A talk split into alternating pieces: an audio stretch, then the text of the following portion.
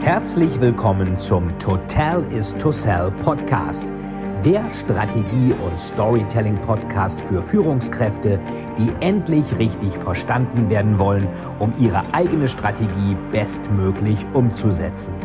Hier dreht sich alles rund um Ihre eigene Story und Strategie für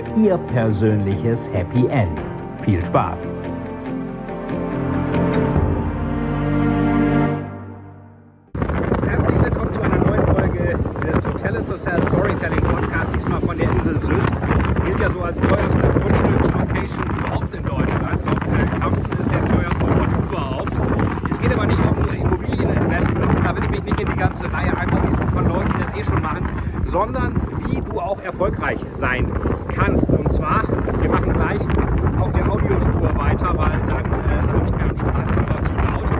Aber da sind drei Sachen erforderlich, aus dem wirklich dein eigenes Ding zu machen. Erstmal musst du selbst das richtige Mindset haben, du musst die richtige Story haben und du musst auch den richtigen Bezug zu Geld haben. Klingt jetzt alles ziemlich banal, wird aber ganz oft falsch gemacht. Also bleib wie versprochen jetzt ein paar Ideen und äh, Gedanken zu Mindset, zu Storytelling und auch zu Geld. Fangen wir mit dem Mindset einfach mal an. Ich bin hier immer noch auf Sylt, ähm, habe gerade äh, kurz mit Jürgen Gosch gesprochen. Ähm, Jürgen Gosch kennt wahrscheinlich viele von den Gosch Fischrestaurants. Die gibt es ja mittlerweile an jedem Bahnhof in Deutschland. Und natürlich die Hauptzentrale von Gosch ist nach wie vor auf List ähm, auf Sylt. Viele andere sind Franchise-Unternehmen. Diese gehört noch zu Gosch dazu. Und äh, da läuft dann der ähm, schon etwas ältere Jürgen Gosch auch öfter herum. Äh, Finde ich immer ganz interessant, wenn sich dann äh, so alte sagen wir mal, oder ältere Patriarchen, ich glaube, er ist mittlerweile auch 79, wenn die sich dann auch noch ein bisschen mal blicken lassen und gucken, wie die Kunden ticken. Ich glaube, viele erfolgreiche Unternehmen, die kriegen es eben hin, weiterhin zu schauen, wie die Kunden drauf sind, was die wollen, was denen wichtig ist. Und äh, wenn es hier ein bisschen rauscht im Hintergrund, das liegt daran, weil ich das hier wirklich tatsächlich gerade in List aufnehme und da ein bisschen nah am Handy sprechen muss. Deswegen kann ich es auch nicht filmartig aufnehmen, dann wäre ich wieder zu weit weg. Und der intelligente Fight hat natürlich sein Mikro und alles alles bei der Radtour vergessen. Ähm, Saskia ist gerade noch äh, zu Hause, schont sich ein bisschen, weil sie einen Hexenschuss erwischt hat. Wir waren noch in der Apotheke und wir hoffen mal, dass das alles jetzt ohne Spritze äh, über die Bühne geht.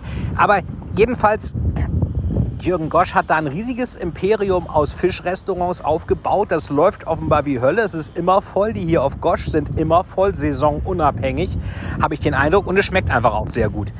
Und ganz wichtig ist, glaube ich, vom Mindset her, wenn man sein eigenes Ding irgendwie durchziehen will, es ist einfach, einfach machen. Einfach anfangen. Einfach gar nicht lange überlegen, sondern das Ganze durchziehen und auch dran zu glauben, dass man das schafft.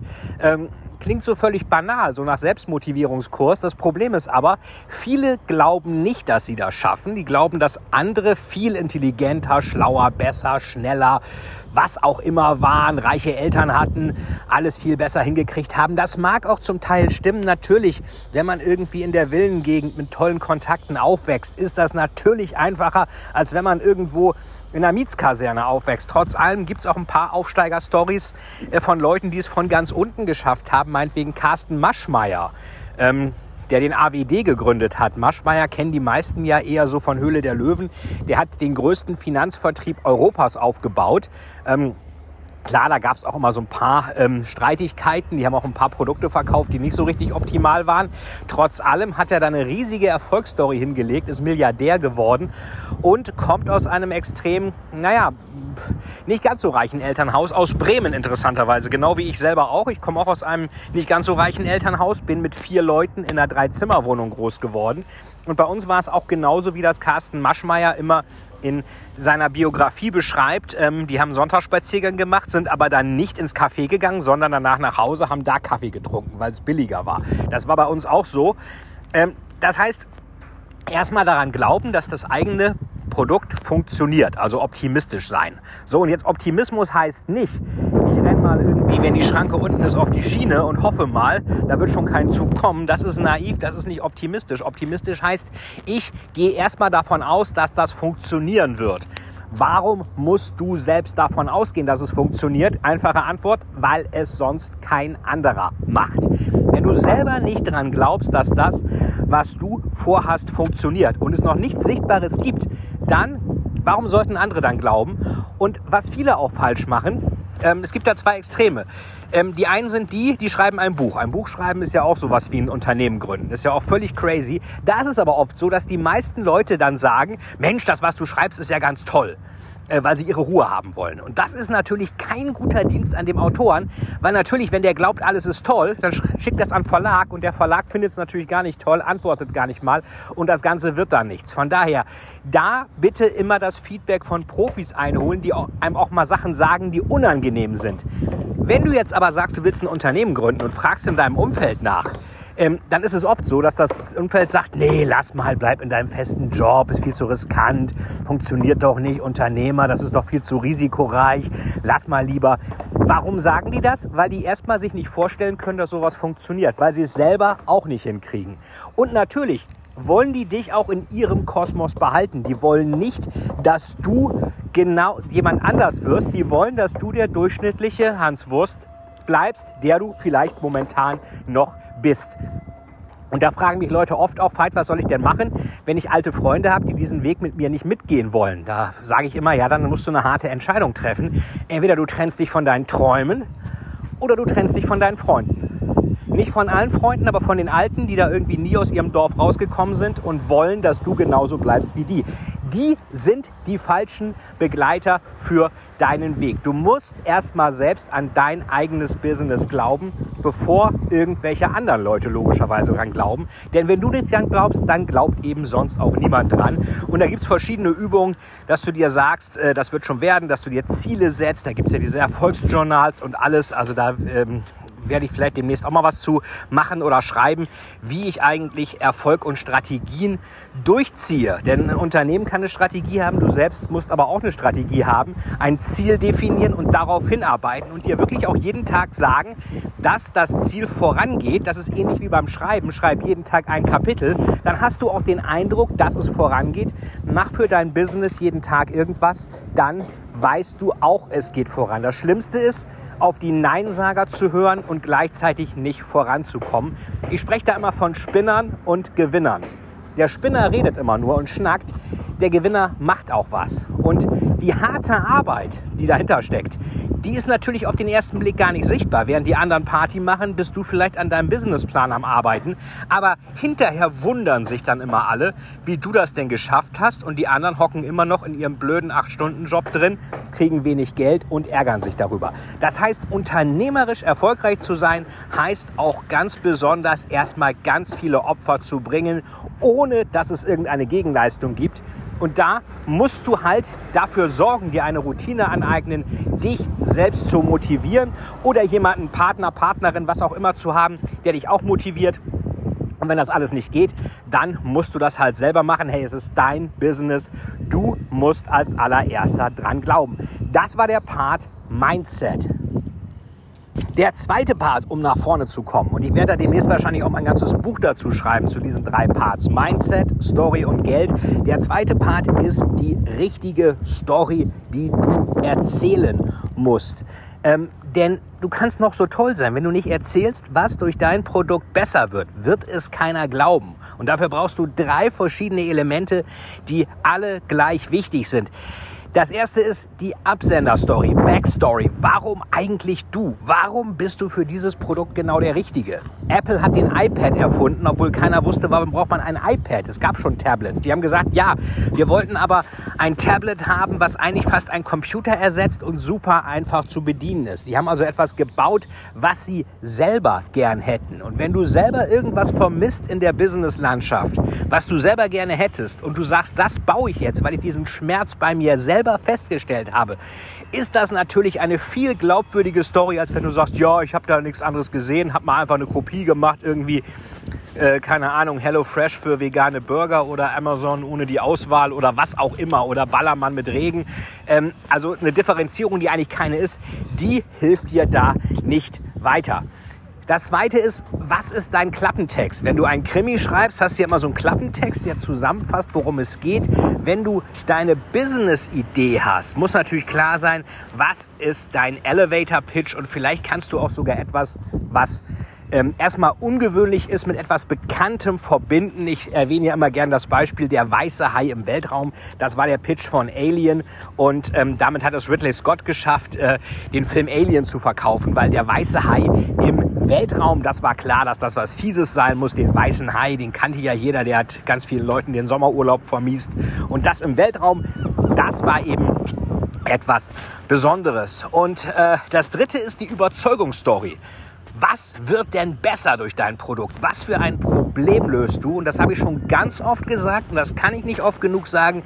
Es muss klar sein, was für dein, mit deinem Produkt besser wird und was du damit löst. Ähm, viele verkaufen eine Lösung ohne ein Problem. Du brauchst für jede Lösung erstmal ein Problem.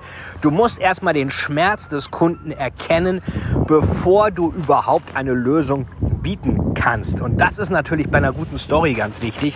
Viele haben tolle Ideen, tolle Produkte, wissen aber nicht, wie sie das nach außen tragen.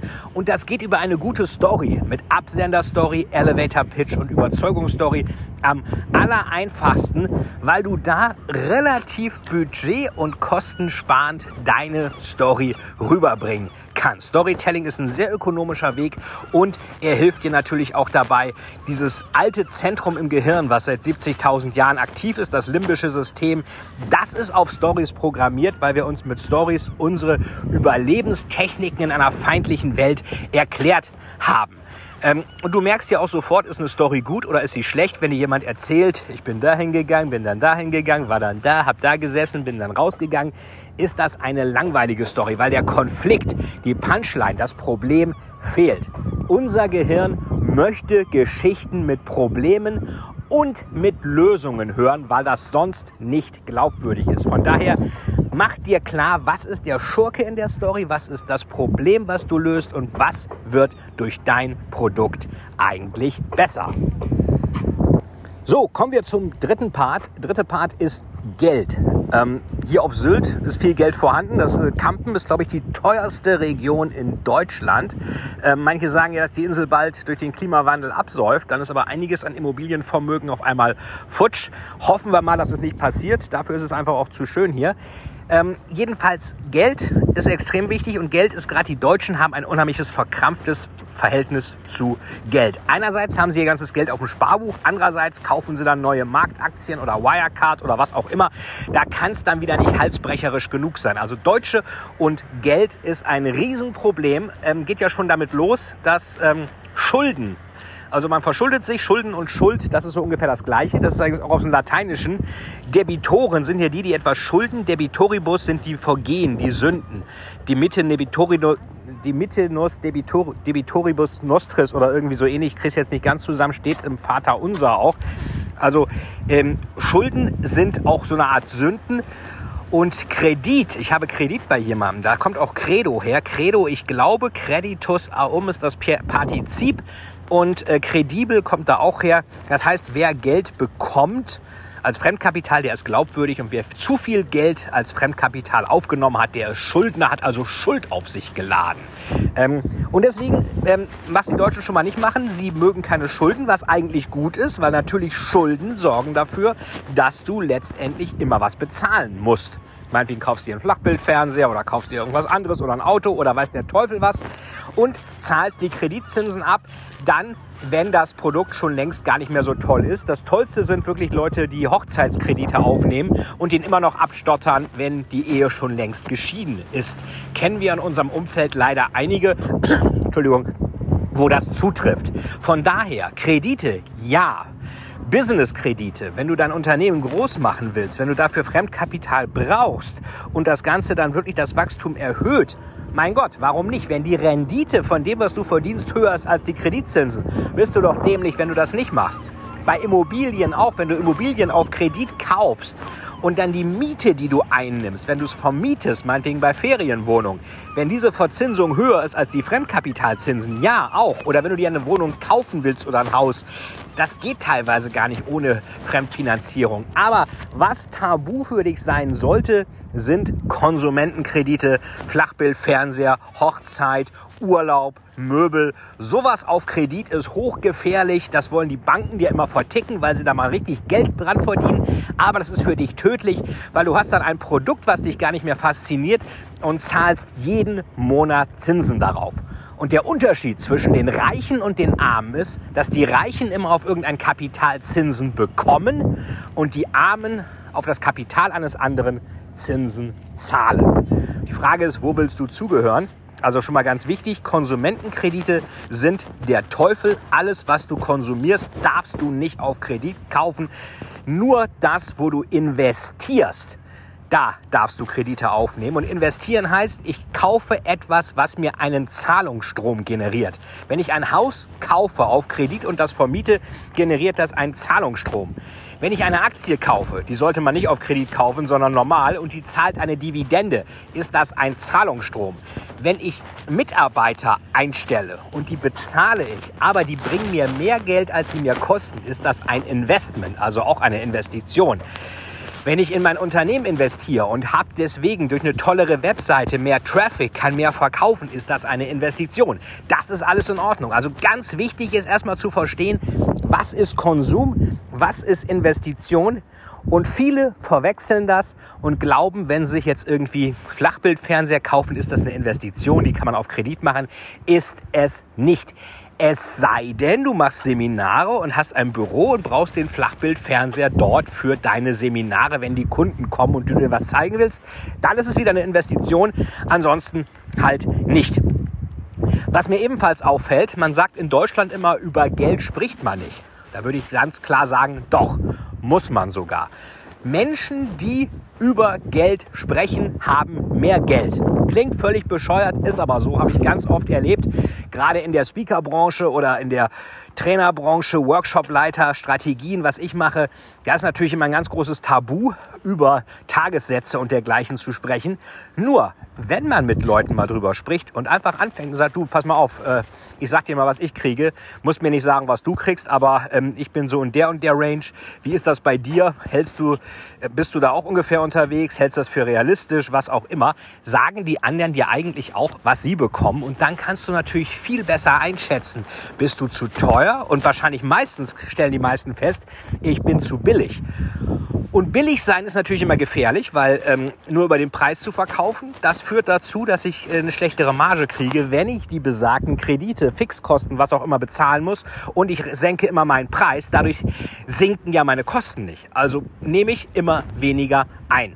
Ähm, Preissenkungen sind eigentlich nur dann erforderlich, wenn man sich nicht differenzieren kann. Das sehe ich ganz oft bei Handwerkern. Die machen alles nur über den Preis. Immer billig, billig, billig.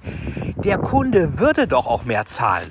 Der Kunde würde mehr zahlen, wenn die Handwerker pünktlich, schnell alles erledigen, toll erledigen, super erledigen. Dann sagt man halt, ja, können wir für Sie machen, können wir auch jetzt machen, können wir nächste Woche gleich machen, kostet aber doppelt so viel. Ich bin sicher, es gibt genügend Kunden, die für so gute Arbeit bezahlen würde, würden. Bei Handwerkern kommt hinzu, da gibt es ja die sogenannten Handwerkerinnungen, die dann die Preise festlegen. Das ist, glaube ich, eine der wenigen Institutionen, wo die Handwerker eine Institution bezahlen, die ihnen verbietet, höhere Preise zu nehmen. Also stell dir vor, du bezahlst jemanden, damit du weniger Geld einnimmst. Also sowas Blödes äh, muss man erstmal erfinden. Äh, ich war selber mal Handwerker, habe ein Handwerk gelernt und zwar Offset-Drucker. Das gilt, glaube ich, als Handwerk sogar, Industriedruck. Ähm, von daher äh, bin ich da kein Experte, aber habe die Branche halt auch schon mal ein paar Jahre äh, richtig aktiv kennengelernt. Und da ist ganz oft Preis, Preis, Preis. Ja, der Kunde zahlt ja nicht mehr. Und das ist Bullshit. Wenn ich dem Kunden zeige, wie ich mein Problem richtig toll löse, zahlt der definitiv mehr. Von daher, Preise senken ist ganz gefährlich. Die kriegt man nicht wieder hoch. Zu viel Kredite auf Konsum, auch sehr gefährlich über Geld sprechen. Ja, macht das mit anderen und sagt ruhig, was ihr kriegt. Und wenn der andere dann sagt, echt, so viel, wie machst du das denn? Gut, dann lernt der andere was von dir. Kann aber auch sein, dass der andere sagt, nee, aber was du machst, da kannst du mal mehr für verlangen. Guck mal hier, das und das. Dann lernst du was von dem. Klar, es wird immer Schnacker geben, die behaupten, sie kriegen viel mehr, als sie wirklich kriegen. Das wird dir irgendwann auch auffallen. Trotzdem sprich über Geld. Amerikaner machen das, Engländer machen das, erfolgreiche Menschen machen das, erfolglose Menschen machen das nicht, sagen, über Geld spricht man nicht, Geld hat man. Problem ist, die, die nicht über Geld sprechen, haben normalerweise auch keins. Das ist so ein deutscher Mythos, dass das Nicht-Sprechen über Geld für mehr Geld sorgt. Das ist nicht der Fall. Und ganz wichtig, Geld ist nichts Böses. Geld ist eine Möglichkeit, manche sagen, es ist gedruckte Freiheit. Geld ermöglicht dir, deine Träume zu leben, in dein Unternehmen zu investieren, auch mal eine Auszeit zu machen, nachzudenken, nicht in so einer Tretmühle zu sein. Was soll daran schlecht sein? Über 90 Prozent der Deutschen wollen gerne reich sein, hassen aber Leute, die reich sind. Das ist genauso dämlich wie die meisten Deutschen wollen gerne für einen Großkonzern arbeiten, hassen aber Großkonzerne. Ähm, da muss man nicht drüber nachdenken, was da nicht stimmt. Da stimmt einiges nicht, ist halt so. Werden wir nicht ändern können. Wir sind keine Psychiater. Aber ähm, denk immer dran, äh, über Geld reden macht dich reicher, als nicht über Geld zu reden. Muss natürlich die Schnacker identifizieren, die so tun, als ob sie viel hätten. Wer mit einem dicken Auto vorfährt, das kann auch geleast sein. Das muss dem nicht gehören. Porsche 911 heißt nicht, dass der Typ mehrfacher Millionär ist. Im Gegenteil, das heißt, dass er vielleicht äh, einen tollen Leasingvertrag hat und ansonsten ähm, alles bei ihm auf Kante genäht ist. Also da auch gucken, wer sind die Spinner, wer sind die Gewinner. Über Geld reden macht mehr Sinn, als nicht drüber zu reden. Konsum ist keine Investition und ganz wichtig natürlich auch noch, ähm, Geld ist nichts Schlechtes. Unsere Eltern bringen einem das oft immer bei. Ähm, ich weiß das noch bei meiner Mutter, wenn man mal irgendwie äh, gesagt hat, hier, ähm, ich habe von meiner Oma 50 Euro bekommen, dann mal, so nach dem Motto, nicht so laut, das dürfen die Nachbarn nicht hören. Als ob jetzt äh, 50 Euro oder damals 50 Mark waren das, jetzt die Goldreserven von Fort Knox wären, wo übrigens gar nicht die größten Reserven sind. Die sind in der Federal Reserve in New York, also in der Zentralbank des Staates New York, nicht der Hauptzentralbank. Aber egal. Ähm, das heißt, Geld ist immer etwas so ein bisschen, wo man, wo man sich fast so ein bisschen vor ekelt. Und wer sich vor etwas ekelt, der wird damit normalerweise auch nicht allzu viel in Berührung kommen. Von daher, das waren mal so ein paar Gedanken von mir zu richtigem Mindset, richtiger Story und richtiger finanzieller Einstellung. Ähm, ich habe auch vor, dazu mal ein Buch zu schreiben und ein Online-Seminar auch zu machen. Ähm, das richtige Mindset, die richtige Story, das richtige ähm, Money-Mindset oder wie wir es dann auch noch nennen, weil das sind drei Sachen, die wirklich wichtig sind, gerade wenn du dein Business starten willst. Und mich würde interessieren, wie dir das gefallen hat. Lass mir also gerne eine Kritik da bei äh, YouTube oder natürlich auch bei iTunes ganz besonders. Und ich wünsche dir schon jetzt viel Erfolg bei deinem Business, was du demnächst in Angriff nehmen wirst, hoffe ich. Und wir bleiben dazu in Kontakt. Und denk dran, to tell is to sell. Ja, das war wieder eine Folge des To Tell is to Sell Storytelling Podcast. Diesmal mach dein eigenes Ding mit dem richtigen Mindset, der richtigen Story, der richtigen Einstellung zu Geld. Und ich lasse mir ein bisschen hier um die Nase wehen. Hinterlasst mir gerne Kritik, schreibt mir, ob es ihr gerne noch hättet. Ich freue mich beim nächsten Mal wieder zu sehen. Euer Arbeit. Vielen, vielen Dank, dass Sie wieder bei dieser Folge mit dabei waren. Wenn Ihnen die Folge gefallen hat, würde es mich sehr freuen, wenn Sie mir eine Bewertung bei iTunes hinterlassen, damit ich sehen kann, ob Ihnen diese Folge geholfen hat und damit ich noch mehr Menschen bei ihrer Story unterstützen kann. Jetzt wünsche ich Ihnen noch einen erfolgreichen Tag und wir hören uns beim nächsten Mal. Ihr Veit Etzold.